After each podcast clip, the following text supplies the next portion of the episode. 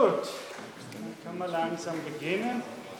Also zunächst mal möchte ich mich entschuldigen. Ich musste letzte Stunde, wie Sie letzte Woche, wie Sie gesehen haben, relativ kurzfristig äh, ins Ausland und dadurch ist diese Stunde nicht entfallen, aber ich konnte sie nicht halten, was sie in den Genuss gebracht hat, dass die Margarete, der ich damit herzlich danken möchte, die Margarete die Stunde übernommen hat.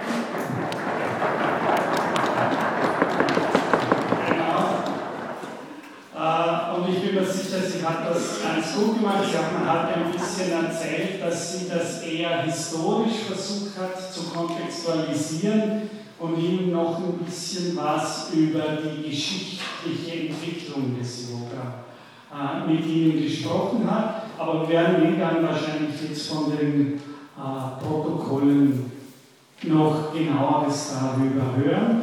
Ich werde dann heute es sind leider jetzt einige Stunden entfallen, einerseits durch Feiertage, andererseits durch den Streik, drittens durch mein äh, äh, Fernbleiben beim letzten Mal.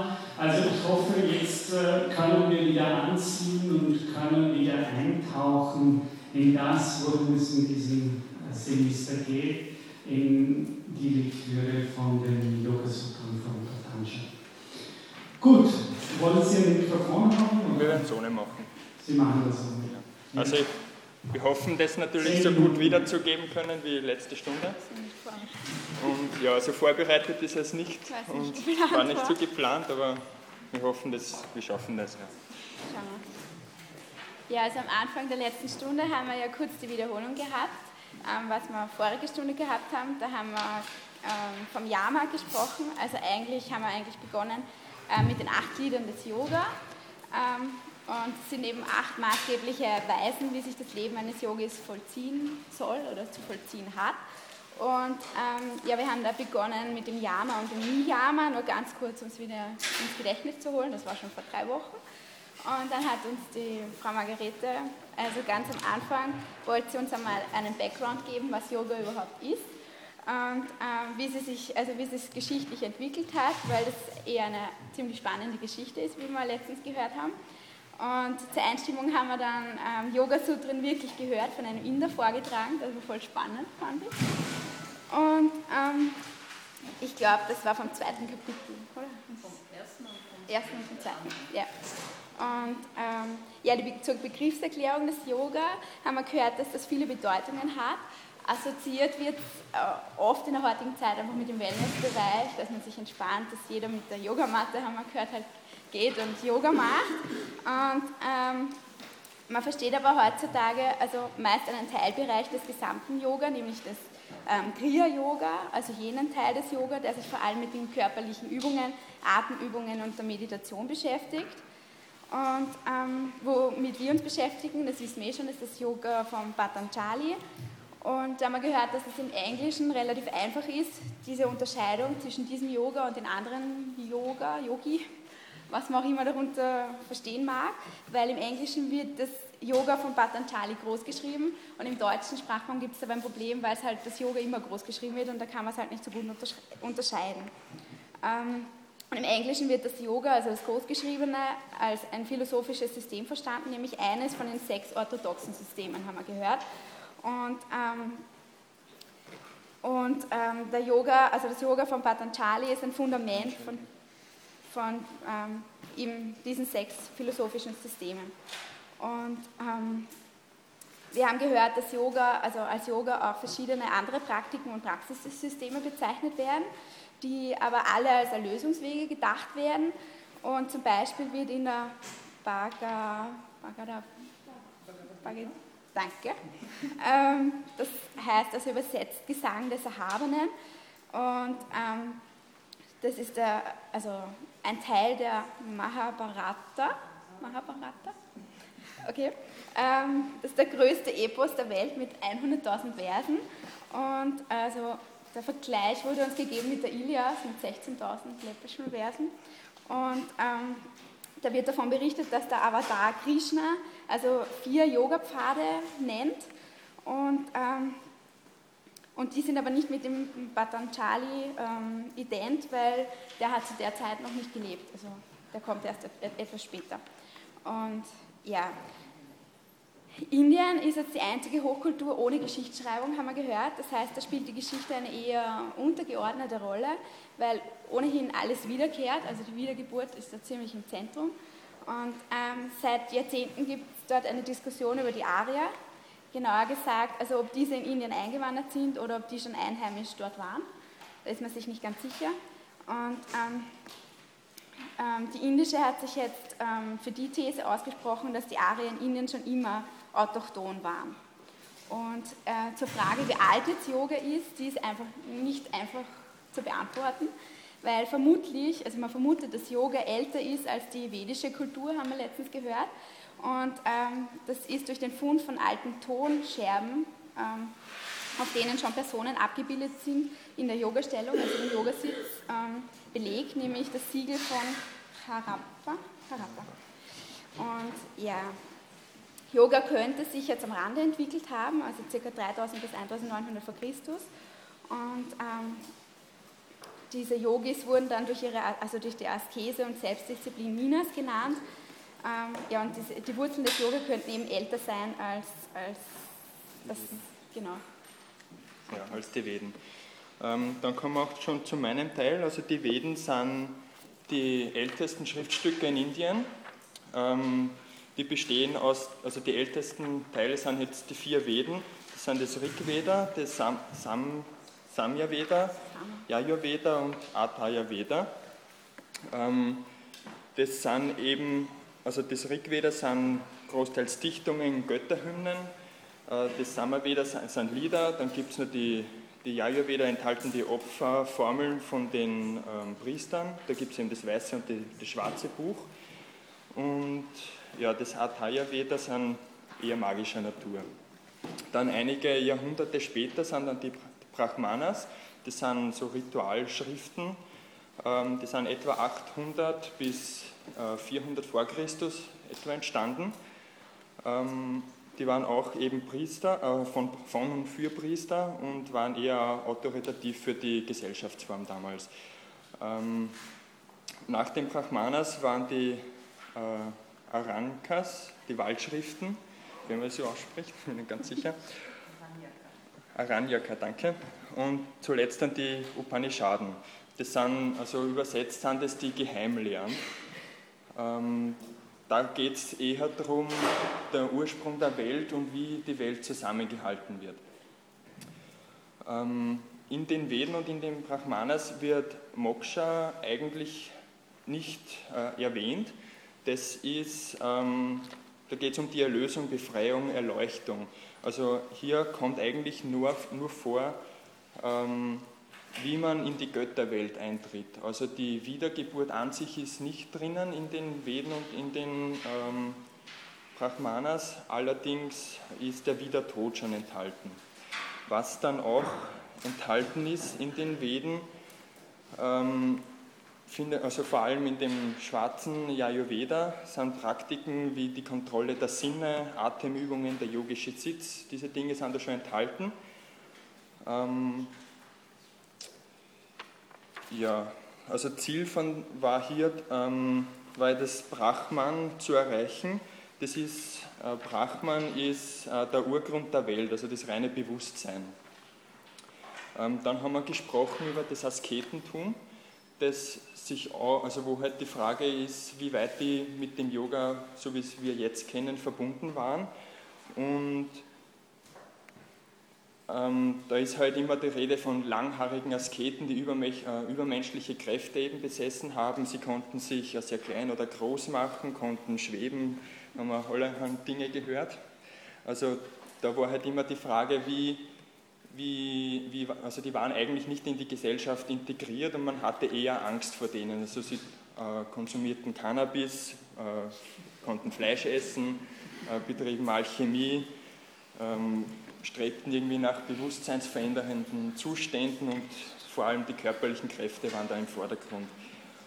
Ähm, ja, dann nach den Upanishaden äh, sind wir zu dem Mahabharata Mahabharata äh, gekommen, das heißt das indische Epos, also eh wie wir gehört haben mit den 100.000 Doppelversen, also eines der, also eh eigentlich das größte Epos, das wir kennen. Ähm, das ist 400 vor Christus bis etwa 400 nach Christus irgendwann in dieser Zeit niedergeschrieben worden. Und da ist eben die Bhagavad Gita äh, drinnen, das ist die, eh die bekannteste Geschichte, wo der, der Krishna seinem Freund Arjuna, Arjuna die, den Weg der Befreiung eben mit den vier Pfaden dann schildert.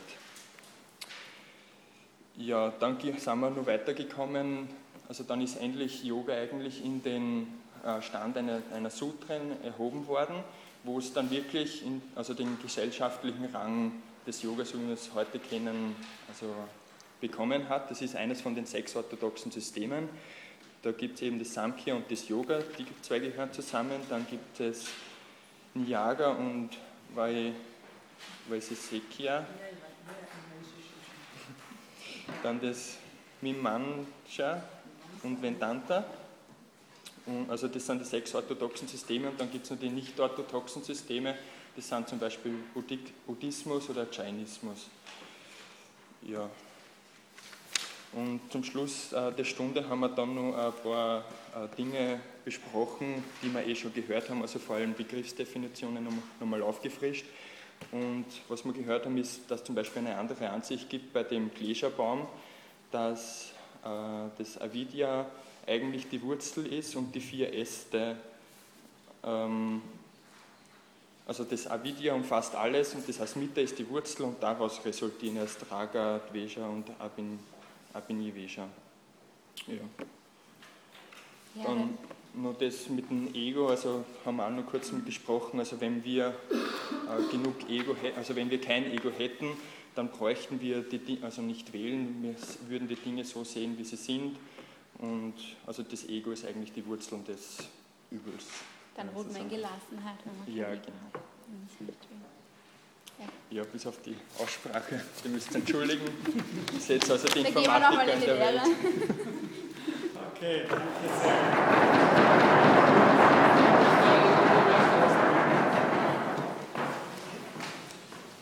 So, dann nochmal auch herzlichen Dank an die Clarete, an euch beide, dass ihr hier kurzfristig eingesprungen seid.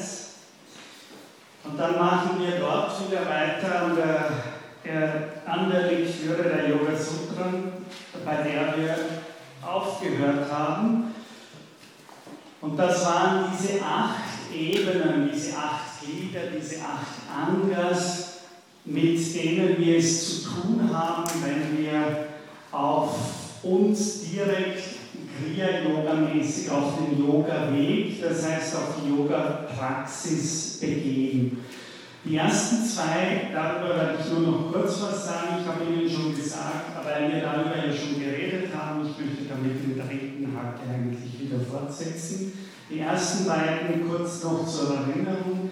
Äh, wir haben gesagt, in alten Yoga-Systemen war es oft so, dass die acht Angas nur sechs waren, weil eben nicht klar war und nach unterschiedlichen Schriften es so ist, äh, ob man diese ersten zwei Angas nun wirklich als zwei Glieder des yogischen Wegs oder eines allgemeinen Wegs äh, bezeichnen müsste, also eines Wegs, der alle Menschen betrifft und nicht nur jene, die sich für den Yoga-Weg selbst entschieden haben.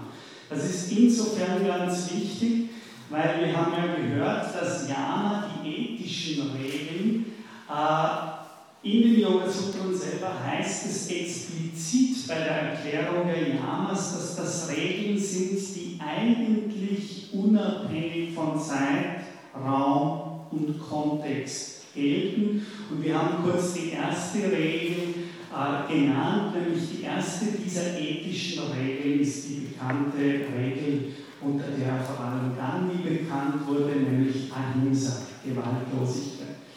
Und zwar Gewaltlosigkeit nicht nur gegenüber anderen Menschen und sich selbst, äh, das sind dann die Regeln äh, von Niyama, also die Regeln, wie ich, wie ich mich selbst behandle in meiner Körperlichkeit, in meinem Dasein. Das ist natürlich auch eine Gewaltlosigkeit gegenüber allen lebenden Wesen. Wenn man das so interpretieren würde, dass äh, diese Regeln also nicht nur für Yogis gelten, sondern für alle Menschen, dann hätten wir in diesem Terminus der Yama so etwas wie die asiatische Definition von Menschenrechten. Will ich nur darauf hinweisen. Das heißt, äh, weil das ist ein Respekt und eine Sorgfalt, die zumindest steht es so in der Schrift selber, unabhängig vom jeweiligen Kontext. Also genau wie wir die Menschenwürde definieren, nämlich dass sie unteilbar ist, äh, dass sie unabhängig von dem jeweiligen Kontext, Ort und Zeit eigentlich das ist, was die Regulierung, so würde ich sagen, die Regulierung unseres Handelns übernehmen sollte. Das ist für mich ganz wichtig, wenn ich das so formuliere. Ich würde sagen, die yogischen Definitionen von ethischem Handeln sind daher weniger, wie wir es gewohnt sind, zum Beispiel bei Kant oder in der Tora, äh, Sollensätze. Ja? Also du sollst sondern es sind mehr oder weniger Prinzipien, deren Regulierung ich mich selbst unterwerfen soll, in dem Sinne, dass sie Prinzipien sind, die mein Handeln, Krieg, Karma, die mein Tun, mein Agieren und Handeln in die richtige Richtung bringen. Also ich würde übersetzen, dass das eher Regeln sind, deren entscheidender Moment nicht der ist, sich ein Sollen vorzustellen, sondern im wahrsten Sinne eine Weise des sich selbst disziplinierens und regulierens ist. Das heißt, die Regel als solche gehört nicht vorgestellt und dann wird gefragt, soll man diese Regel anwenden? In diesem Sinne gibt es im Asiatischen keine Ethik wie sie bei uns unter dem Terminus Ethik verliert. Also, dass wir uns irgendwelche Normierungen ausdenken, wie soll jemand unter ganz bestimmten Umständen handeln. Sondern das Wichtige in der asiatischen wäre es, das ist eine Art, sich selbst sein Handeln, Krieg, Karma, zu regulieren und damit dieses Handeln in eine nicht leider sagen wir Richtung zu bringen. Ja? Also das war das, das eine, was ich nochmal kurz wiederholen wollte. Das zweite war dann Niyama. Das sind eben die Weisen, dass ich so nicht nur die anderen, sondern auch mich selbst zu behandeln habe. Und das beginnt mit der Art und Weise, wie ich mich selbst in meinem äh, Reinheit, in der Pflege meiner Körperlichkeit, aber auch, wenn man will, in der Pflege der Kontakte zur Welt selbst behandle. Ja? Also das sind dann, äh, es beginnt mit der Reinheit, es beginnt mit gegenüber sich selbst, also Pflege, es beginnt mit äh, eine bestimmte Gesinnung der Freundlichkeit, der Freude kultivieren. Und es geht dann über in die drei Bestimmungen von Kriya Yoga, die wir schon gehört haben, ganz am Anfang. Niyama, äh, das, das ist dann die Weise, wie ich mich selbst studiere, Achtsamkeit gegenüber mir selbst, Svadhyaya, und dann, äh, wie ich mich, Ishvara Pranidhana, also wie ich mich dieser Weisheit, dieser kosmischen Weisheit, so würde ich das mal übersetzen, zuwende. Das wäre die Art und Weise, wie ich ein, eine Art Habitus, wie Aristoteles sagen würde, eine Art Habitus mir selbst gegenüber entwickle. Im Sinne einer bestimmten Haltung mir selbst gegenüber. Und dann kommen wir, damit haben wir geendet, das dritte Glied eben die Asanas. Äh, darüber haben, das ist eben dieses dritte Glied der Yoga-Übung, mit dem, mit dem wir mehr oder weniger die gesamte Yoga-Praxis im Street Knowledge, also im Straßenwissen identifizieren. Da habe ich Ihnen, glaube ich, noch, genau, da habe ich Ihnen ja das Bild auch gezeigt. Äh, das Bild, mit dem ich auch die ganze Vorlesung begonnen habe, nämlich das ist das klassische Bild dafür, in welcher Haltung, hier kommt wieder das wichtige Wort der Haltung vor bei den Asanas. Es ist ganz wichtig, dass die Yoga-Übungen eben keine gymnastischen Übungen sind, sondern es wird explizit gesagt, das, was in den Asanas trainiert und geübt wird, ist eine bestimmte Art der Haltung. Und diese Art der Haltung, im vieldeutigen Sinn von Haltung, ja, Haltung einerseits wirklich als die Fähigkeit, wird gesagt, stabil in einer Stellung bleiben zu können. Das heißt, Sie haben eine, das können ganz einfache Stellungen sein. Das kann auch sein, Sie sitzen auf einem Stuhl ja, und versuchen sich aufrecht zu halten. Ja.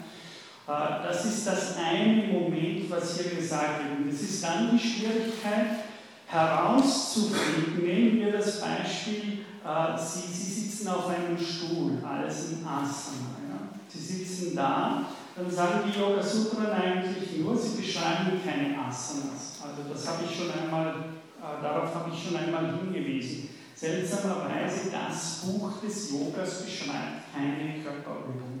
Es beschreibt nur die Haltung, in der solche Übungen vollzogen werden. Es wird aber keine einzige konkrete Körperübung dargestellt im Yoga Sutra. Äh, das, was die Yoga Sutren sagen, äh, das erste ist, dass ich eine Haltung in einer Stellung sei das Gehen, sei das Stehen, sei das eine Hand, einen Arm, heben, ihn runtergehen. Sie müssen sich, Sie kennen alle die Tai Chi-Bewegungen. Ja?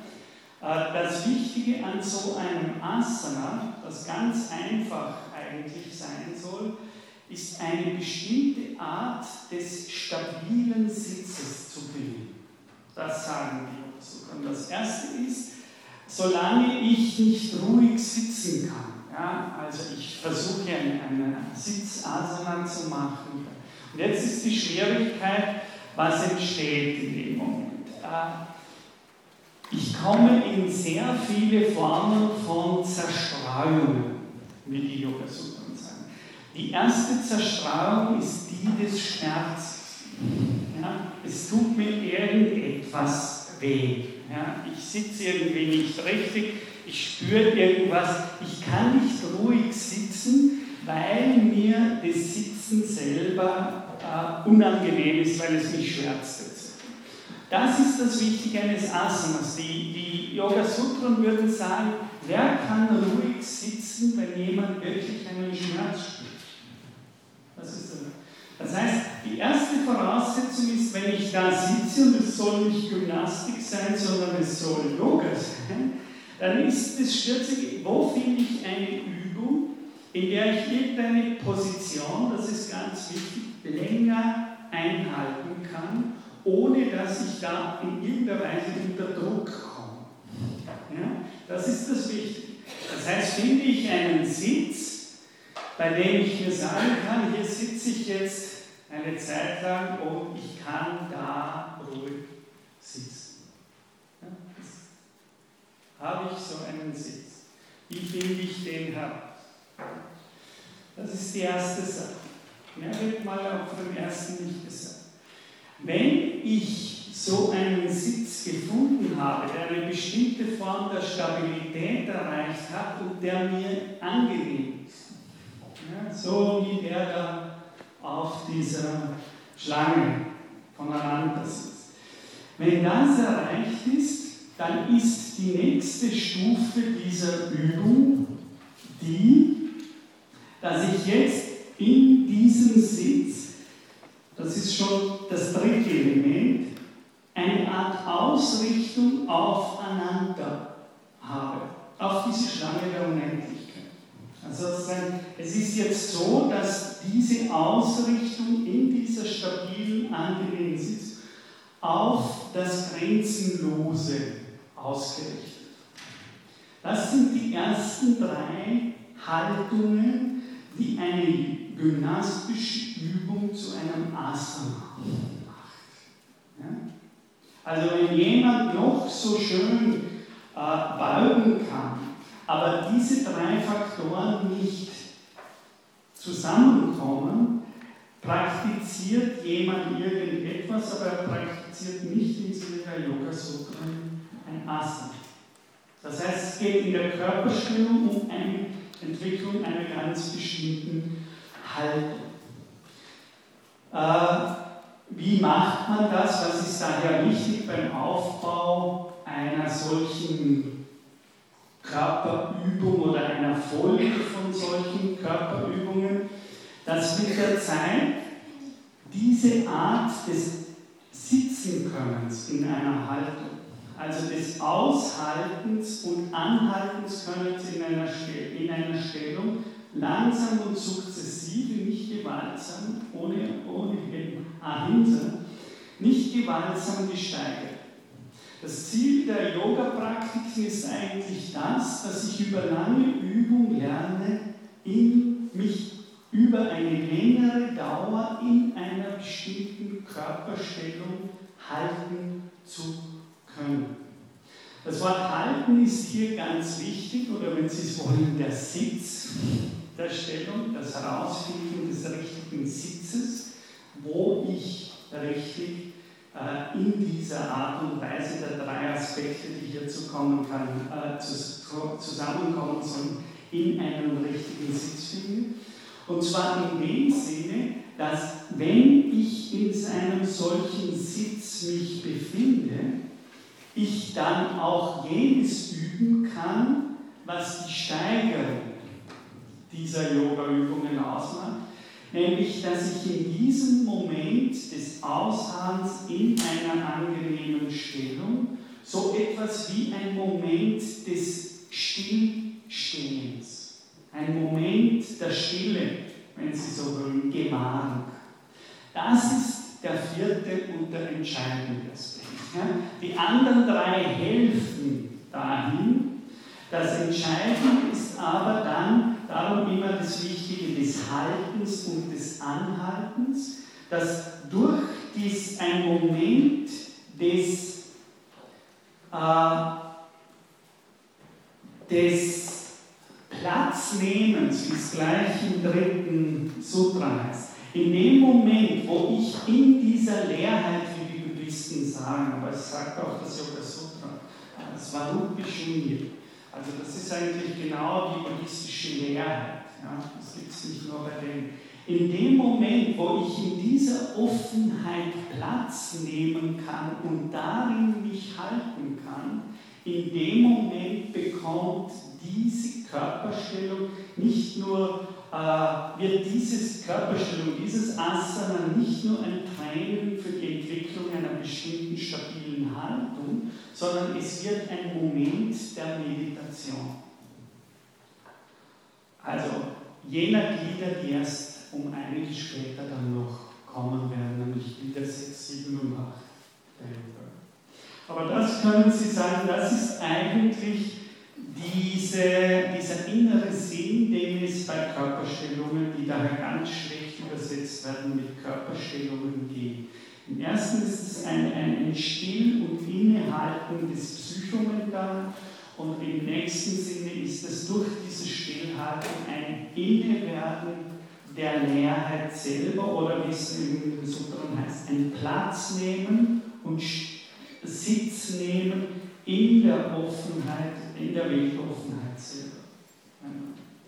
Das ist das, worauf diese Übungen angelegt sind. Und das ist auch gemeint, wenn gesagt wird, sie sollen im Sinne der Shlanyananda in der Richtung auf die Unendlichkeit praktiziert werden. Das heißt, die Unendlichkeit wäre gerade das Gewahren dieser Offenheit, in der wir uns zentrieren können und Platz nehmen können. Das ist immer das Entscheidende. Das heißt, in dem Moment treten wir im griechischen Sinne, im wahrsten Sinne Ekstasis außer uns und nehmen an einem Raum oder in einem Raum Platz in der Leere, in der wir normalerweise nicht wohnen. Das sind alles die wichtigen Habitare. Also Wohnen heißt ja nicht nur Habitus, kommt, ist nicht nur verwandt mit Haltung, sondern es ist auch verwandt mit dem habitare. Das heißt, einen, eine, eine Wohnstätte neben einem Platz einnehmen und damit sozusagen zu lernen, in dieser Offenheit der Leerheit zu wohnen und sich darin zu zentrieren. Dieses Wohnen in der Leerheit ist genau das, was mich von mir selbst wegbringt und das Ich selbst dezentriert.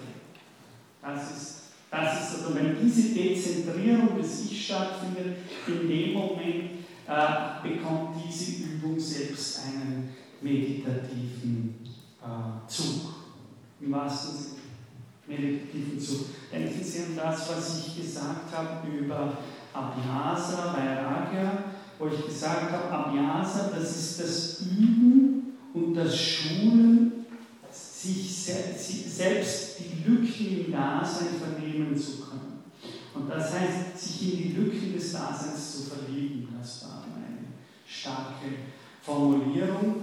In dem Sinne ist hier ein Zug, der nicht ins Freie setzt, wie wir im Heidegger sind, sondern und dieser Zug, der mich ins Freie setzt, das ist das Moment der Meditation. Also damit beginnt die Atemübung meditativ zu äh, oder das Asana meditativ zu werden. Die Jetzt haben wir die Schwierigkeit, die ich vorher beschrieben habe, nämlich wenn ich mich niedersetze, dass ich mich in sehr vielen Stellungen nicht gleich wohl und stabil fühle, weil mir eventuell die Knie wehtun, weil die zu weit, die sind nicht gewohnt, so weit sich zu dehnen und so weiter und so fort. Ja. Das sind Anfängerprobleme, würden die Yogasutren sagen. Ja. Denn viel schwieriger wird das nächste. Sobald wir hier sitzen und wir nehmen an, wir haben einen stabilen Sitz gefunden äh, und fühlen uns eigentlich jetzt in einer Stellung recht wohl, wir können in der länger verhalten, verharren, ohne dass wir große Probleme haben. Was passiert, frage ich Sie jetzt, wenn jemand so sitzt an Zerstreuung, auch wenn die Zerstreuung nicht mehr, wenn Sie so wollen, auf der physischen Ebene stattfindet.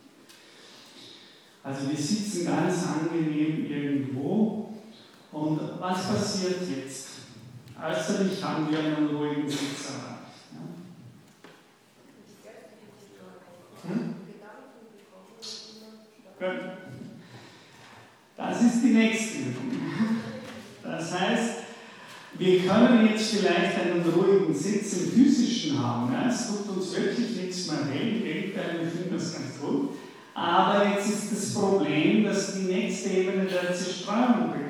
Gerade wenn wir so ruhig werden ja, und wenn wir mal ins Land rausgehen ja, in der Stille sind und sozusagen nur noch unter Hasen und unter Rehen uns befinden, äh, dann sind das äh, vielleicht sozusagen relaxing places für, für Ausschnaufen ja, und Ausatmen.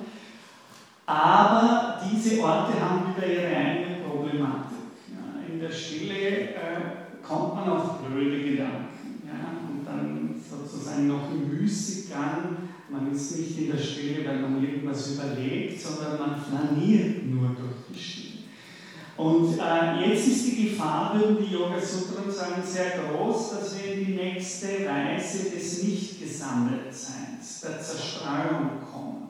Ja? In der wir wieder keinen klaren Gedanken halten oder fassen können, sondern das geht dann schwupps, die Wups.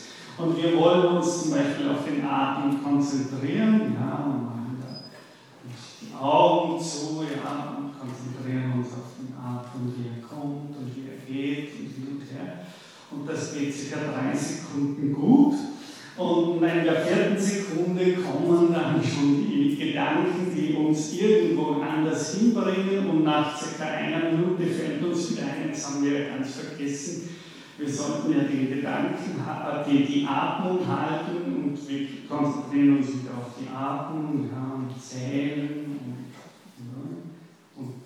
passiert wieder genau dasselbe. In kürzester Zeit äh, haben wir den Faden wieder verloren und sind wieder irgendwo, weil es gibt ja viel wichtigere Dinge auf der Welt, als hier zu sitzen und auf den eigenen Atem zu achten. Also da gibt es der Freund erwartet oder dieses oder jenes. Alles wichtiger als nur zu sitzen und den eigenen Atem zuzuhören. Das heißt, dieser Drive, dieses, dieser Durst, sagen wir Yoga, dieser Durst nach mehr, wie Nietzsche sagen würde, ja, dieser ewige Durst nach mehr, äh, der meldet sich sofort. Und der führt eben dazu, dass wir in dieser Offenheit nicht bleiben können, sondern dass wir sofort diese Offenheit wieder verstellen, weil wir tausend Dinge äh, nachhängen, denen wir, äh, die wir zu besorgen haben. Im wahrsten Sinne. Und da sagt der Sangi Yoga Sutra daher, nachdem wir auf eine bestimmte Art von Flexibilität, Dehnbarkeit unseres Körpers geachtet haben und jetzt eigentlich immer mehr Stellungen herausfinden, in denen wir uns gerne aufhalten für eine längere Zeit, gilt es diese ganze Geschichte auf der psychischen. Psyche heißt ja auch im Griechischen, äh, wie übrigens auch das Wort Atma wirklich auch von Atem herkommt. Also so bedeutet auch im äh, griechischen Psyche noch vom Wort her Atem. Ja, es ist der einen Leib beseelende Atem und dieser Atem ist einer, der nie in Ruhe ist, weil er permanent hinausgeht in die Welt und die Welt in uns hineinzieht. Also das ist dieses permanente Einholen der Welt und Ausholen. Einatmen, ausatmen, einatmen. Die yogische Theorie ist relativ komplex, weil die sagen würden, äh, der Atem, der hängt zusammen mit dem, was die indische Philosophie Prana nennt, und das ist das Leben, die Lebensenergie oder das Lebensprinzip. Dieses Lebensprinzip Prana ist in uns am Werk, einerseits und wesenhaft auf einer unbewussten Ebene. Das heißt, es ist ganz wichtig, Prana diese Lebensenergie, die eng mit dem Atmen verbunden ist, die steuert eigentlich unsere Leiblichkeit. Also viele, viele Übersetzungen gehen auch so rein, ich finde das ganz gut, so etwas, das ist eine Art physische Intelligenz. Ja? Wenn heute die Life Sciences so populär sind, dann vielleicht darum, würden wir sagen, weil die Prana-Forscher sind. Die sind Prana-Forscher in dem Sinne, dass dieses Prana, das den ganzen Leib durchflutet, ist eine Art Energie, die wesentlich dafür da ist, dass sie die wesenhaften Steuerungsprozesse im Körper übernimmt. Also mehr oder weniger das Prana ist wichtig für unser Verdauungssystem, das Prana ist wichtig für all das, was wir nennen Nervensystem, Herz-Kreislauf-System. Also immer diese Systeme der eigenen Leiblichkeit werden in indischer Lehre reguliert von einer Art instinktiv, automatisch in uns agierenden Lebenskraft. Ja? Jetzt würden die Inder, die Inder sagen, da diese Prozesse großteils automatisch in uns ablaufen, wir haben keinen unmittelbaren willentlichen Zugriff auf diese Prozesse. Ich kann nicht einfach sagen, ich verändere jetzt mein Magensystem oder mein Herz-Kreislauf-System. Ja? Das wäre pathologisch. Ja? Oder ich sage, ich beginne ab morgen mit Kiemen zu atmen. Ja? Oder sowas. Ja? Das funktioniert nicht so leicht und äh, dessen waren sich die yogischen Systeme sehr bewusst, dass das nicht so geht. Ja? Das heißt, diese in uns, dieses in uns lebende Lebensprinzip und waltende Lebensprinzip, das mehr oder weniger unbewusst äh, den Körper, die Körperprozesse reguliert, aber natürlich auch dann die Wechselwirkungen zur Umwelt ja, äh, reguliert. Also überhaupt auch so ein Erdsystem, die Inder waren ja der Meinung, dass die ein lebender Organismus ist, hat auch die Haut, die atmet und alles und dran. Ja. Also auch da gibt es diese Dinge, die durch eine Art Körperintelligenz gesteuert werden, ja, auf die wir keinen primären willentlichen Zugriff haben. Aber, und das ist für die indische Philosophie eine große Chance, der Atem ist so eine Art Zwischenlink, so fast was wie ein Engel, ja? so eine Art Zwischenwesen, so eine Hermesfigur in der indischen Philosophie, weil der Atem ist eigentlich wie der Magen, ein System, das sich selbst steuert, ja? zum Glück. Ja? Ich muss nicht permanent meinem Körper sagen, bitte atmen. Ja? Oder vergiss nicht zu atmen. Ja, oder atme jetzt so, wie du richtig atmest, und atme nicht anders. Stellen Sie sich vor, Sie müssen permanent Befehle schicken, aber jetzt schicke den Atem bitte dorthin, wo er gerade gebraucht wird. Oder so.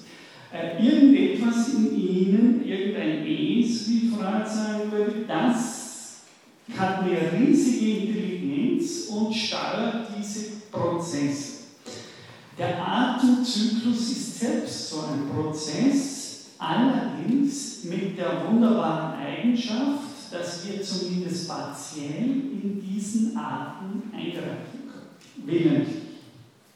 Und genau das sieht, das sehen die Yoga Sutren als eine, eine der ganz wichtigen Chancen, die der Mensch hat, selbst intelligent in die Körperintelligenz eingreifen zu. Also wenn wir heute Techniken entwerfen, wie man mit Genen manipuliert und wie man irgendwie da mit denen umgeht, dann würden die, haben die Inder weniger das gedacht, dass sie eine Genetik entwickeln in unserem modernen Sinn, als dass es eine Möglichkeit gibt, auch diese unbewussten äh, Steuerungsmechanismen auf diese unbewusste Kybernetik, wie man das mit dem griechischen Wort sagen könnte, Einfluss zu nehmen. Und das wird in den indischen Philosophien bis zum Exzess ausgenutzt und praktiziert. Das heißt, ich habe verschiedene Möglichkeiten, bewusst in die Steuerung meines Atems einzugreifen. Und diese Möglichkeit wird kultiviert in diesem nächsten Glied der yogischen Praxis, nämlich im Pranayama. Ähm, ich würde fast sagen, dass Pranayama eine Schlüsselrolle in, zumindest in diesen ersten fünf Gliedern äh, der yogischen Praxis einnimmt. Und zwar, weil der Atem die wunderbare, für die vedische Philosophie wunderbare Eigenschaft hat, dass wir nicht nur den Körper anhalten können ja, und ruhig stellen, indem ich sitze oder stehe, sondern wir können den Atem genau in dem Sinne, wie wir das über die Asanas gesagt haben, anhalten. Und daher verzieht sich Pranayama wieder auf ähnlichen Stufen, wie wir das bei den Asanas äh, gehört haben. Das erste ist, dass wir über die Aufmerksamkeit auf die Atmung unser Selbstbewusstsein, wenn Sie so wollen, unsere Aufmerksamkeit auf diese unbewussten Körperprozesse der Körperintelligenz selbst fokussieren kann. Das heißt, Sie müssen sich das wirklich so vorstellen, dass im Sinne der indischen Philosophie das Selbstbewusstsein, wenn Sie so wollen, ist wie der Himmel, unendlich weit. Ja? Und dieses Selbstbewusstsein hat die wunderbare Eigenschaft, zu der kommen wir dann später oder auf die kommen wir später zu sprechen. Das ist natürlich das Herzstück von Philosophie.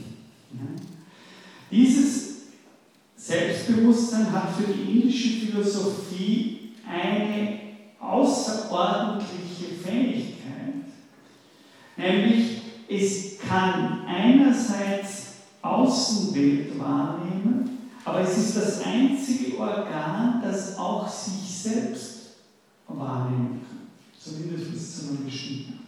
Selbstbewusstsein kann man gerade so definieren im indischen Sinne, dass das Selbstbewusstsein sieht, und das natürlich nicht nur indisch, sondern das ist fast bekannt, dass das Selbstbewusstsein sieht und sich selbst sieht, wie es sieht. Das ist die besondere Eigenschaft von. Wenn ich also jetzt sage, in der Atemübung geht es in der ersten Stufe mal darauf, dass Sie Ihr Selbstbewusstsein mit dieser physischen Körperintelligenz in Verbindung bringen. Dann heißt das, dass Sie selbst beginnen, sich dieser Lebensenergie in Ihnen selbst gewahr zu werden und eine Aufmerksamkeit ihr gegenüber zu entwickeln. Das heißt, im indischen Sinne verbindet sich hier mehr oder weniger der Himmel mit der Erde. Das ist ganz wichtig. Pranayama ist mehr oder weniger der Ort, in dem dieses äh, Prinzip von Bewusstsein und Selbstbewusstsein in eine tiefe Verbindung mit dem Prinzip tritt, was die physische körperliche Intelligenz ausmacht. Und darum, sagen die Yoga Sutren, ist es erstens mal wichtig, dass wir hier eine stabile Verbindung zwischen diesen beiden äh, Potenzen, Fähigkeiten in uns entwickeln. Das heißt, wir müssen mal überhaupt lernen, das Bewusstsein so aufmerksam und wach zu machen, dass es überhaupt in ein, ein Gewahren des eigenen Atmens und der ganzen Art und Weise, wie unsere Atmung funktioniert, in eine Art Gewahren kommt. Die erste Schwierigkeit werden wir, ich müsste eigentlich noch weiter sagen, in ein Gewahren, das den Atem sein lassen kann. Denn was ist, vielleicht haben Sie ja solche Dinge schon gemacht, was passiert, wenn Sie das Selbstbewusstsein mit Ihrer Atmung verbinden? Yoga, Joch, verlinken. Sie schaffen einen Link zwischen Ihrem Selbstbewusstsein und Ihrer eigenen Atmung. Was würden Sie sagen? Was passiert, wenn wir das machen? Und sagen wir nicht sehr erfahren sind Ja? Ja, genau. Also erste, erste Schwierigkeit. Jeder, der das versucht, sieht man, dass es gar nicht so leicht den eigenen Atemrhythmus zuzumachen, zuzuschauen. Und zwar aus mehreren Gründen. Erstens ist das fast, als würden wir die Black Box, die Büchse der Pandora in uns sozusagen, als würden wir Kontakt auftreten mit dem Unbewussten, das natürlich mit ganz vielen Ängsten besetzt ist. Das ist mal das eine. Die, die, die Atmung, wenn die nicht mehr funktioniert, äh, dann sind wir auch gewesen. Das heißt, diese Atmung und die Aufmerksamkeit auf die Atmung ist mal erstens etwas, wo wir wie beginnen, unser Unterbewusstsein für uns selber zu öffnen. Das ist eine der wichtigen Funktionen von Pranayama. Und da kommt die ganze Büchse der Pandora Also das heißt, äh, es ist so, dass hier sehr viele Ängste hochkommen, wenn wir uns mit diesem machen. Es ist lange, lange fast unmöglich, das was der Herr hinten gesagt hat, dass wir nicht eingreifen in den Atem sondern es ist unglaublich schwierig, den eigenen Atem einfach zuzuschauen. Das ist das. Können wir still einfach unserer Atmung zuschauen, sondern es passiert gleich das, dass der Atem unruhig ist. Ja? Bei den meisten Menschen wird er In dem Moment, wo der Wille beginnt, in diese unwillkürliche Intelligenz einzugreifen, passiert nicht, dass die, dass die Intelligenz intelligenter wird, sondern sie wird beunruhigt. Das heißt, es ist diese erste. Das heißt, es dauert meistens schon ziemlich lange, bis wir die Fähigkeit haben, einfach stabil unserer Atmung zuzuschauen. Uns, wenn man so will, mit unserer eigenen Atmung ohne zu tun anzufangen sondern rein nur dieses, was die indische Philosophie immer sagt, dieses Zahlenbewusstsein für die eigene Atmung zu entwickeln. Äh, da passiert also genau dasselbe, was ich gesagt habe, wenn ich mich hierher setze und jemand hat am Knie Probleme und er fühlt sich nicht wohl. Ich behaupte, die meisten Menschen, die sich mal versuchen, auf ihre eigene Atmung zu konzentrieren, fühlen sich bei diesem Anblick nicht unbedingt wohl. Und es fällt ihnen schwer, so wie bestimmte Leute nicht in den Spiegel schauen. Äh, nur auf einer, auf einer wesentlich elementareren Ebene. Ja? Und es fällt ihnen schwer, in diesen Spiegel zu schauen und gleichzeitig ihn so anzunehmen und zuzulassen, wie er sich ihnen im Moment gibt.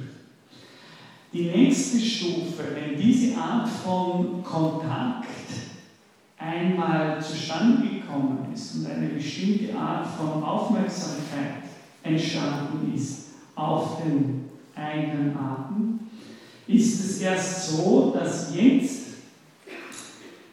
äh, gerade diese Verbindung zum eigenen Atmen und zu dieser diese stabile Verbindung zum eigenen Atem so etwas macht, dass gerade durch dieses Wachwerden eine starke Verdrängung anderer Gedanken in der indischen Lehre stattfindet. Das heißt, die Atmung und das Finden zu einem stabilen Kontakt zur eigenen Atmung ist etwas, wenn sich das kultiviert und vertieft und wir da in eine tiefere Verbindung eingehen können, ist es so, dass gerade durch diese Verbindung, das ist yogische Erfahrung, eine unglaublich starke Kraft der Verdrängung dieses reinhüpfenden und assoziierenden Denkens schafft. Das heißt, die Atemübung ist die, würden diese Traditionen sagen, für die meisten Menschen die einfachste Schulung ihrer Konzentrationsfähigkeit. Wenn man einmal begonnen hat, hier eine intime äh, Beziehung einzugehen, dann ist, wird, wenn man so will, äh, diese Beziehung zur eigenen Atmung selbst so intensiviert, dass sie beginnt, die, die Zerstrahlungen der Gedanken als solche zu reduzieren und äh, diese Konzentrationsfähigkeit auf eine Sache zu kultivieren. Das ist, wenn man will, die zweite Stufe. Wenn ich die Atmung als solche mal anschauen kann, wenn ich mit ihr in einer stabilen Beziehung bin, dann ist gerade sie der Moment, in dem eine besondere Fähigkeit zur Konzentration beginnt, sich zu schulen. Die eben dieses Herumfliegen der Gedanken langsam zum Stillstand, diese Vritti, diese Wirren von Gedankenbewegungen, Emotionen langsam zu einer stabilen Verbindung auf, zu einer stabilen Verbindung, auf eine stabile Verbindung reduzieren. Das ist dieses zweite äh, wichtige Moment. So, wenn diese zwei Momente passiert sind, Aufmerksamkeit, stabile Verbindung, dann passiert für die Yoga Sutren jener Umschlag wieder, dass die Atmung sich besonders dafür eignet, dass ich mit der Zeit nicht nur sehe, wie der Atem kommt und dann eben schon ruhig er kommt und ich kann dem zuschauen, ohne dass da äh, Brüche sind und er geht und er kommt und er geht und er kommt und er geht. Und dann ist eben, wenn diese Art von kontinuierendem Fluss entsteht, dann beginnt dieser Sprung in die Lücken der Atemwände. Das ist dann, wo die Atmung, so wie ich das vorher bei den Asanas gesagt habe, beginnt meditativ zu. Das heißt, die Übungen schauen dann meistens so aus, dass sie einatmen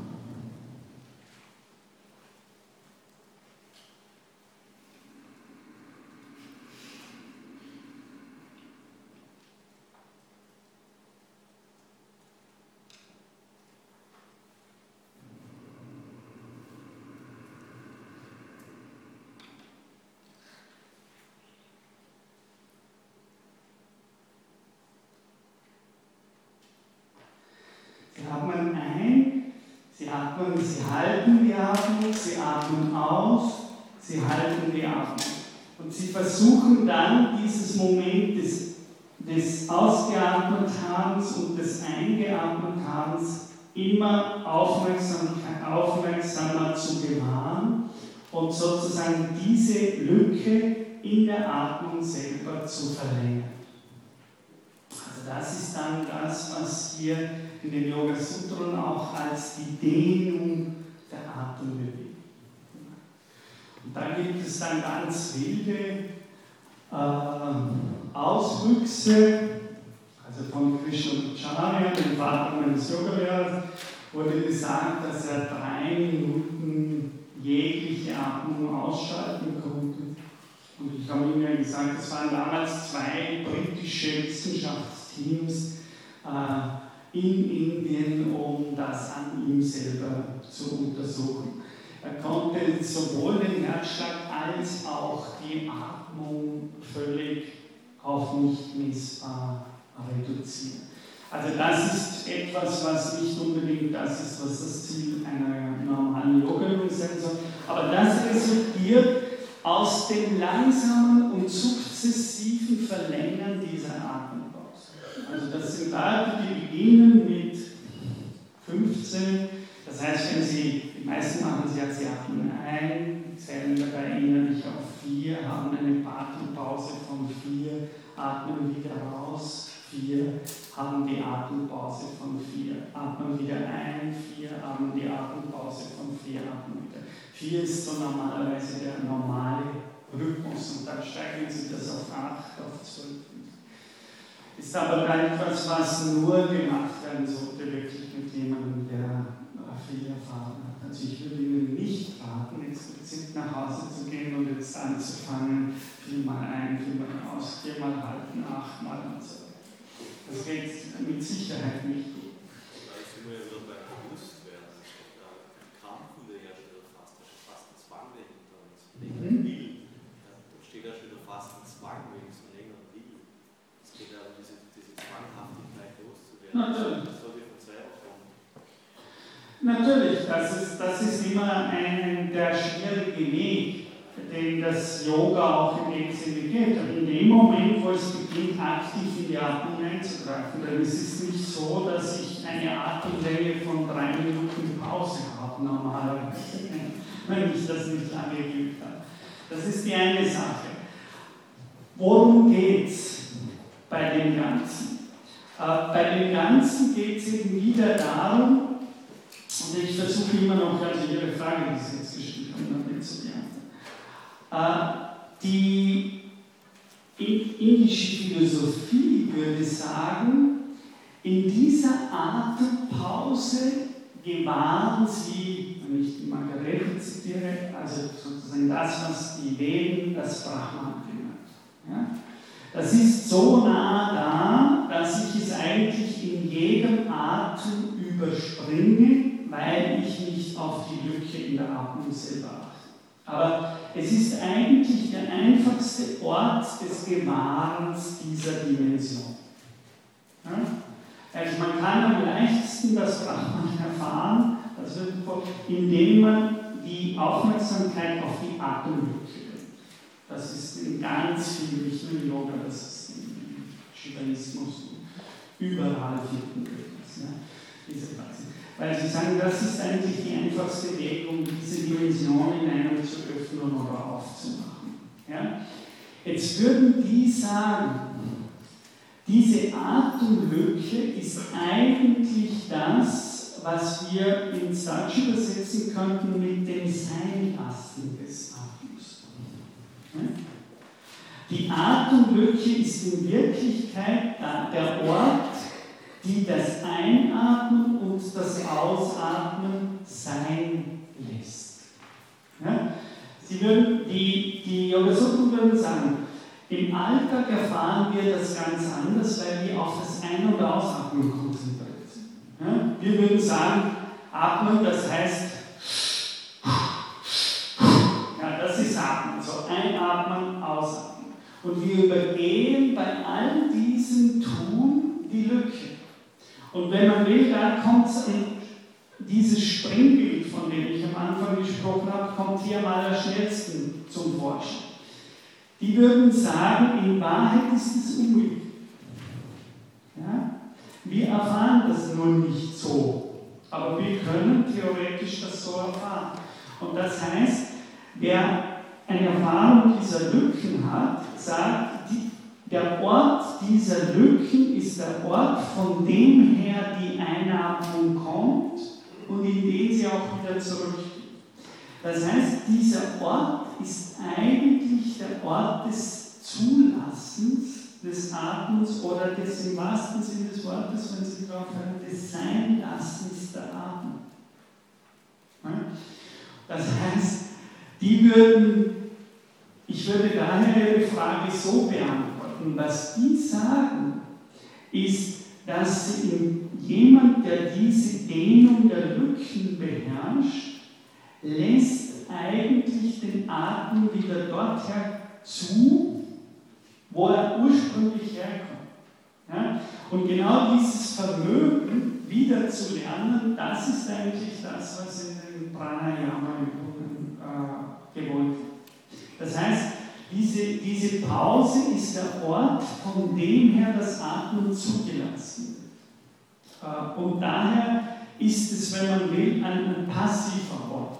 Oder für uns selbst her ist das ein passiver Ort. Und es geht eher umgekehrt. Jemand, der diese Lücken wieder kann, der kann diesen Ort wieder zulassen.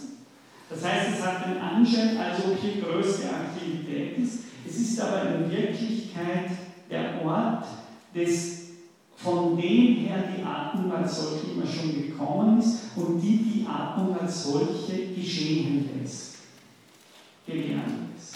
Ja. Äh, die analoge, und das ist ja vielleicht der zweite, für uns sind das seltsame Bilder, für die Inder ist das ganz klar. Eine, weil wir nicht so gewohnt sind zu denken. Und ich glaube, wir werden nicht kulturell trainiert auf den Moment der Atemwende. Sedan vielleicht. Ja, solche Werte. Aber wir sind nicht trainiert, kulturell auf solche Dinge zu achten. Ich komme gleich zu Ihnen noch einen Vergleich. Äh, wenn, wenn es so ist, oder es ist so, dass wir jede Nacht im Normalfall einschlafen und irgendwann auch im Tiefschlaf ja? Wir machen üblicherweise aus diesem Tiefschlaf irgendwann wieder auf. Ja? Genau wie bei der Atmung. Wir müssen das nicht mehr oder weniger befehlen, wenn wir ins Bett gehen. Lieber Körper, aber bitte schlaf jetzt ein und vergiss dann nicht am nächsten Morgen wieder aufzuschlafen. Ja? Auch hier ist es dran. Das sind Momente, das ist aber wichtig, wenn ich diese Trivialität sage, um, um ein bisschen einen Ausflug in die westliche Philosophie zu machen. Ja? Das heißt, wir sind seit langem in großen Traditionen der westlichen Philosophie dabei, solche Prozesse von den Urteilen her und der Urteilskraft herzugeben. Ja? Als wäre der Schlaf ein Gegenstand primär unseres Urteils.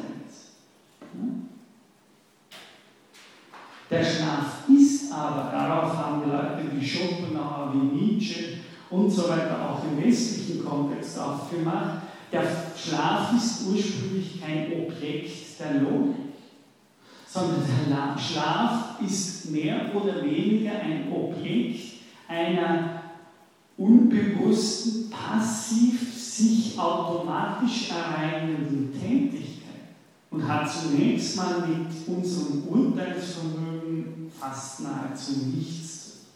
Das ist aber ganz wichtig. Bei der einen Perspektive nehmen wir alles aus der Gegenständigkeit des Selbstbewusstseins.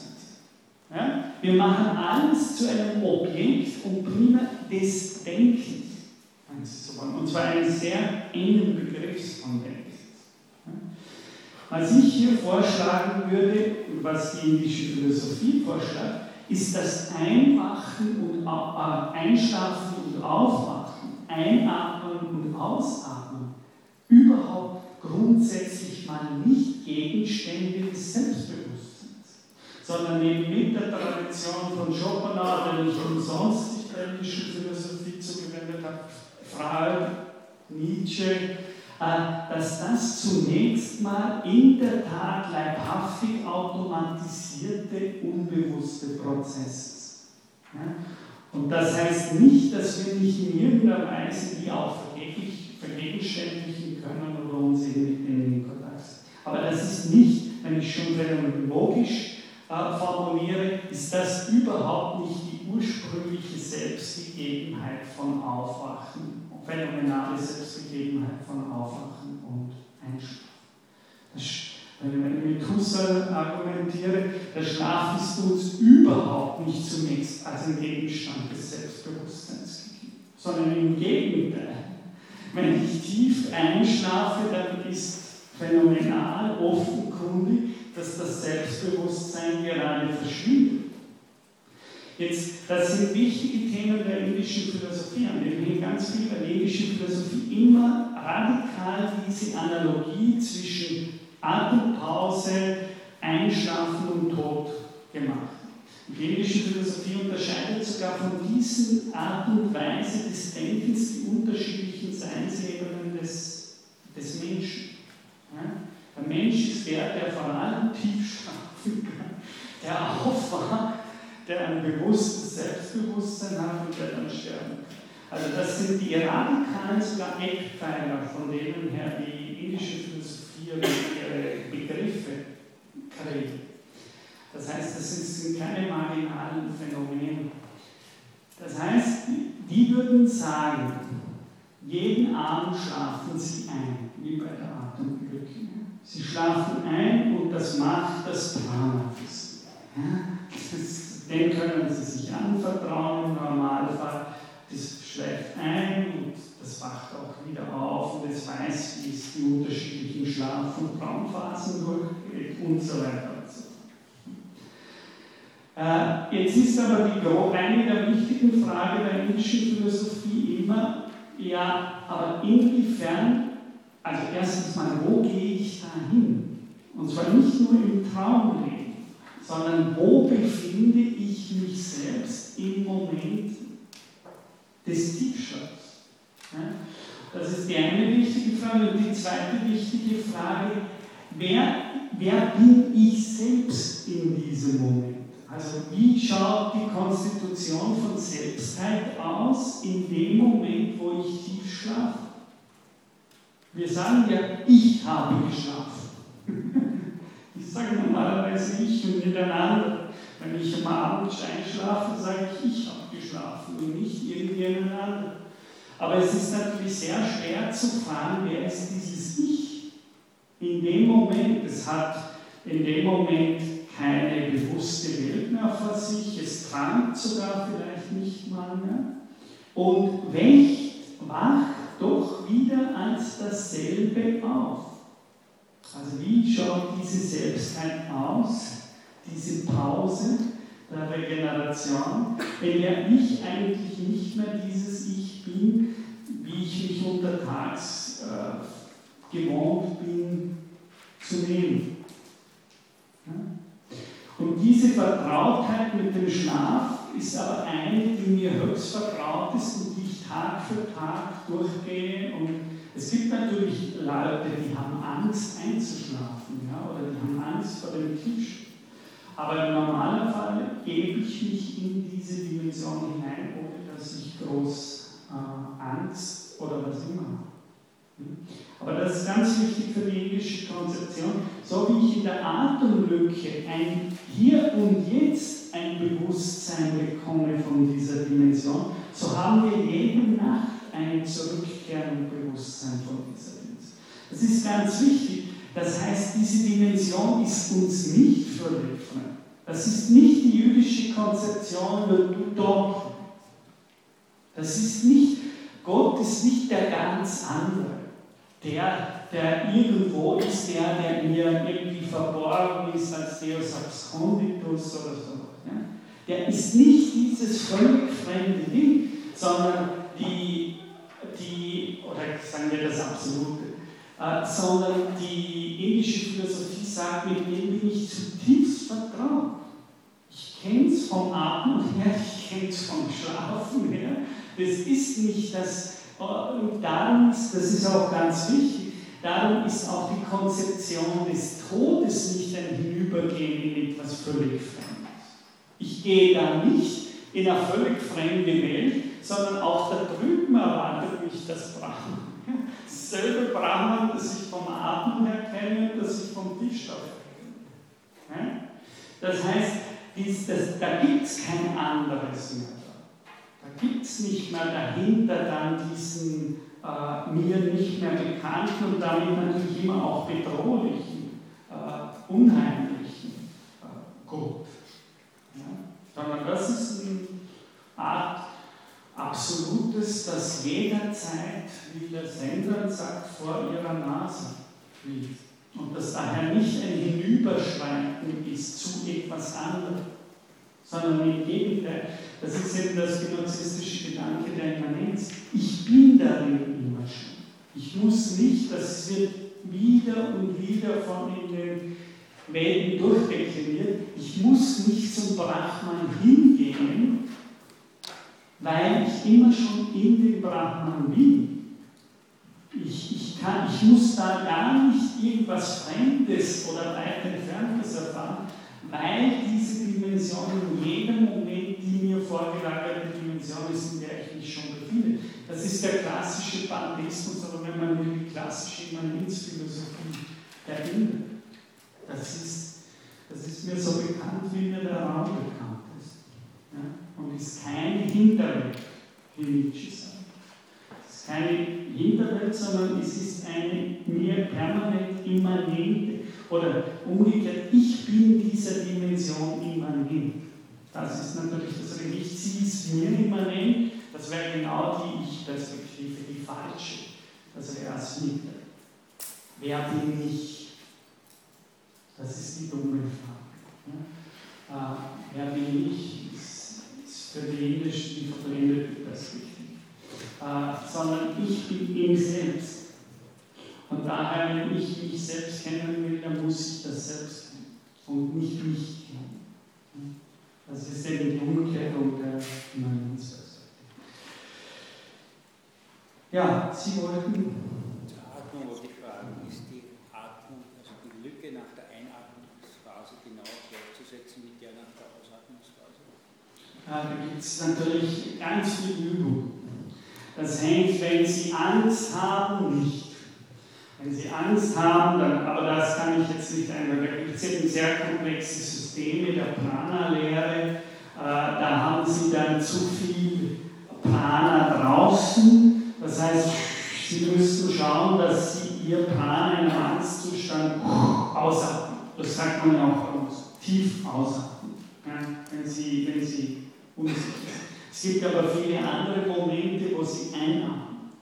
Das sind aber Extremzustände. Die Frage ist insofern wichtig, wenn Sie unter einem Nicht-Extremzustand, Sie haben jetzt wahnsinnig Angst oder sowas, äh, das üben, ist es so, dass natürlich die Übungen normalerweise in gleichmäßigen Rhythmen sind, äh, weil es, die, weil es hier ja auf einer anderen Ebene darum geht, die Körperzyklen in ihnen mit den Atemzyklen zu synchronisieren. Das heißt, äh, es geht auch darum, dass wenn Sie, wie wir sagen würden, die Biorhythmen so äh, synchronisiert werden, dass sie einander zuarbeiten und nicht. Und das geht meistens über, also das geht über die, die rhythmische Regulierung. Das heißt, in den normalen Übungen sind die Längen gleich. Aber es gibt dann ganz viele, aber das ist eine ganze Wissenschaft. Es gibt ganz viele, da geht es 6 ein, 18 halten, 6 aus, 18 halten. Ja? Es gibt auch ganz extreme 6, 18 aus, 6 ein, 4 halten. Aber im Normalfall ist es eher so, dass sie machen 6, 6, 6, also 6 ein, 6 halten, 6 aus, 6 halten, 7 ein, 7 halten, 7 aus, 7 halten, 8 ein, 1, 8 halten, 8 aus. Das heißt, im Normalfall ist es ähm, zyklisch, ist es rhythmisch Unserem Verständnis bin ich in einer anderen Situation, wenn ich ausgeatmet habe, als wenn ich jetzt voller Sauerstoff eingeatmet bin. Aus derartigen Verständnis oder zumindest aus dem normalen Verständnis. Ja. Da, das ist nicht der richtige Ort hier, um diese Dinge zu lösen. Es kommen natürlich dann noch die ganzen Wanders dazu. Also ich würde Ihnen alles empfehlen, das auf keinen Fall äh, selber zu machen und zu probieren, weil das auch so ist, dass gleichzeitig eine ganz bestimmte Haltung äh, des Zwerchfells etc. Äh, das ist eine Wissenschaft. Ja? Also da gibt es ganz, ganz viele äh, Literatur drüber. Und das heißt, auch das ist für uns sowieso ein bisschen komisch, weil die Inder eben bei den Wanders, bei der Ausatmung ganz stark den Atem, äh, das Zwerchfell senken. Das heißt, die senken das Zwerchfell im Bauch hinein, sodass sie dann diese typischen, sage ich mal, Asketenbilder kriegen. Ja, also wo jemand so ganz äh, den Bauch eingezogen hat und beim Einatmen ganz in den Brustraum hinein. Aber das ist eben, das sind dann äh, die schwierigeren.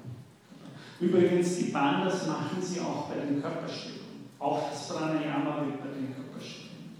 Das ist wichtig. Also sie machen nicht nur Körperübungen und dann machen sie Pranayama, sondern im Normalfall, also Mahamudra oder so, ist eine typische Körperstellung, in der man selber auch die Bandas und Pranayama das heißt, es gibt eine Übung, wo diese, äh, diese ganzen verschiedenen Ebenen gemeinsam realisiert werden. Dann das nächste ist Pratyahara. Also wir sind immer noch bei diesen acht Angas. Ich habe immer um der untersten Zeile, wenn Sie schauen, das, bei dem ich bin, rot und die anderen acht stehen immer unten für Sie als Erleichterung. Pratyahara Genau, da komme ich wieder auf eine Sache, die ich schon ein bisschen angedeutet habe. Das ist normalerweise der Versuch, die Sinnrichtung, wie ich das nenne, die Sinnrichtung der Sinne umzukehren.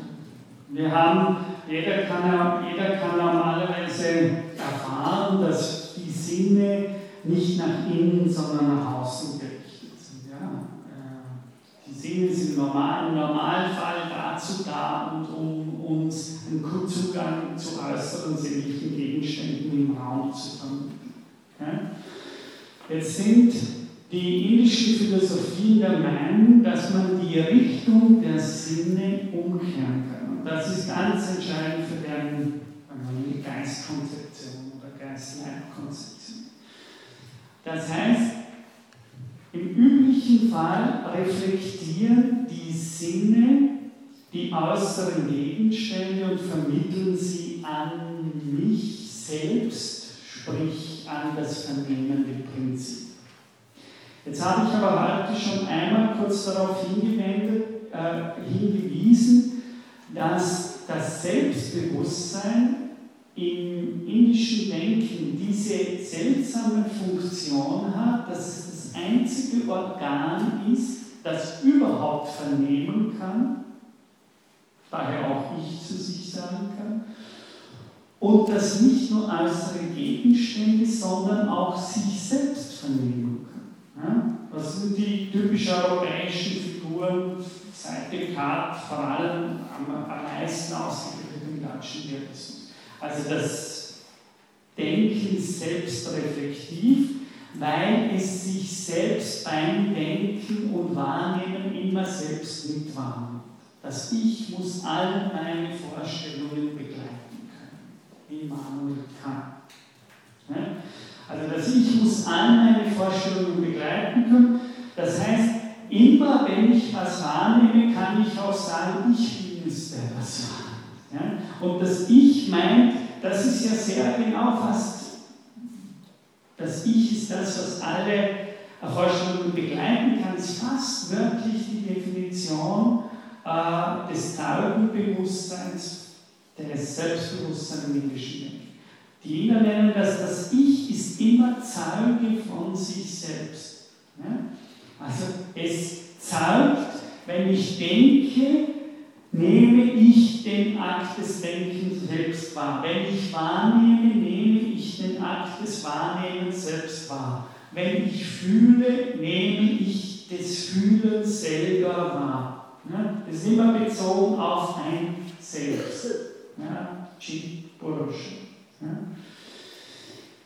Jetzt sind die Inder auf die verwegene Idee gekommen, weil die ist wirklich verwegen. Das was ist, wenn wir die Sinnrichtung der Sinne, die nach außen geht, umdrehen und die Sinne in eigentlich völlig pervers oder subversiv, je nachdem wie wollen, verwenden, um nach innen zu schauen. Das heißt, die Sinne beginnen, dieses vernehmende Prinzip in mir selber zu reflektieren. Und darauf, das ist, was die einzigartige Chance und Qualität des Selbstbewusstseins ermöglicht. Das heißt, ich habe schon, wenn Sie sich zurückerinnern, ich habe gesagt, die Inder kennen nicht eine Zwei-Substanzen-Lehre, sondern die sagen, Purusha und Prakriti, Selbst und Materie, die kommen nur in Verbindung, Yoga, in einem Yoga. Es gibt also nur Geiststoff. Es gibt nicht reine Materie, es gibt nicht reinen Geist, sondern es gibt nur Geiststoff. Das ist ein Terminus, den die mittelalterliche Philosophie immer wieder verwendet. Das bedeutet aber, dass im Leib, und zwar wirklich im emphatischen Sinne im deutschen Wort Leib, immer schon der Geiststoff in seinen beiden Prinzipien als Körper und als vernehmendes Prinzip gleichzeitig gegenwärtig alles, wo es nicht ein toter, sondern ein belebter Körper ist, da sind diese beiden Prinzipien, wenn auch noch ungeschieden und vermischt, in diesem einen Körper da. Das Besondere jetzt am Selbstbewusstsein beruht daran, dass es lernen kann, diese beiden Prinzipien in mir selber zu unterscheiden. Das heißt nur, das ist aber ganz wichtig, nur ein lebendiger Leib. Nur einer, der ein Leib hat, der lebendig ist, kann beginnen zu unterscheiden an ihm selbst zwischen dem, was ist nun das vernehmende Prinzip und was ist sozusagen Wissenmaterial. Das kann aber nur funktionieren, wenn die Sinne begonnen haben, nicht mehr die Außenwelt zu reflektieren, sondern wenn die Sinne diesen Sinn entwickeln, das eigene innere Selbst zu reflektieren. Und genau das ist die ambivalente, janusköpfige Funktion von Leib und Selbstbewusstsein im, im. Auf der einen Seite ist es das, warum wir zerstrahlt an die Welt verfallen. Auf der anderen Seite ist es das einzige Organ, das die Fähigkeit hat, das innere Selbst selbst zu reflektieren. Und Pratyahara ist genau dieser Versuch, die Kraft der Sinne abzuziehen von der Außenwelt und mehr oder weniger in einer 180 Grad Kehrtwelle nach innen zu richten. Das heißt, wenn Kant spricht vom inneren Sinn in Bezug auf die Zeit, dann ist Pratyahara sowas. Es ist die Fähigkeit, sich selbst reflektieren zu können. Also eigentlich das, was wir nahzeitlich als in den einzelnen Konzeptionen äh, von Selbst Selbstbewusstseinsphilosophie. Ja?